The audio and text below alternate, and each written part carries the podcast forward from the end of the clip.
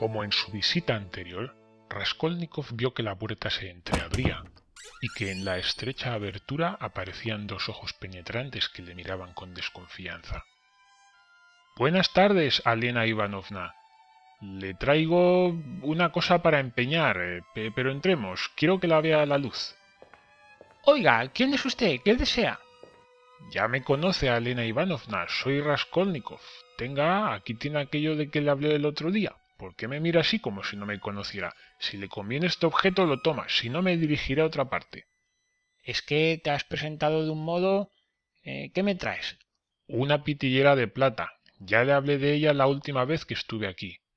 Pero, ¿qué te ocurre? Estás pálido, las manos te tiemblan, ¿estás enfermo? Tengo fiebre. ¿Cómo no ha de estar uno pálido cuando no come? Las fuerzas volvían a abandonarle, pero su contestación pareció sincera. La usurera le quitó el paquetito de las manos.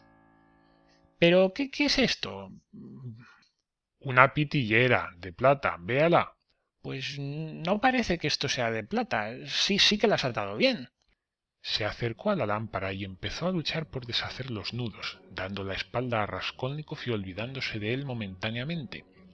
Raskolnikov se desabrochó el gabán y sacó el hacha del nudo corredizo, pero la mantuvo debajo del abrigo, empuñándola con la mano derecha.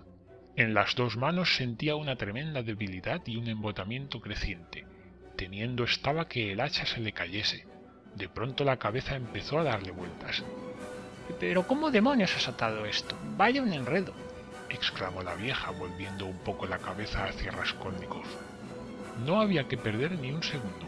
Sacó el hacha debajo del abrigo, la levantó con las dos manos y sin violencia, con un movimiento casi maquinal, la dejó caer sobre la cabeza de la vieja. Raskolnikov creyó que las fuerzas le habían abandonado para siempre, pero notó que las recuperaba después de haber dado el hachazo. La víctima lanzó un débil grito y perdió el equilibrio. Lo único que tuvo tiempo de hacer fue sujetarse la cabeza con las manos. En una de ellas tenía aún el paquetito. Raskolnikov le dio con todas sus fuerzas dos nuevos hachazos en el mismo sitio y la sangre manó a borbotones. El cuerpo de la víctima se desplomó definitivamente. Raskolnikov dejó el hacha en el suelo junto al cadáver y empezó a registrarle el bolsillo derecho, aquel bolsillo de donde él había visto en su última visita que la vieja sacaba las llaves. Conservaba plenamente la lucidez, no estaba aturdido, no sentía vértigo. Corrió con las llaves al dormitorio. Adosada a la pared había una cómoda. Al acercarse a ella le ocurrió algo extraño. Una idea inquietante se apoderó de su imaginación. Se dijo que acaso la vieja no hubiese muerto, que tal vez volviese en sí. Dejó las llaves y la cómoda y corrió hacia el cuerpo yaciente. Cogió el hacha, la levantó, pero no llegó a dejarla caer. Era indudable que la vieja estaba muerta.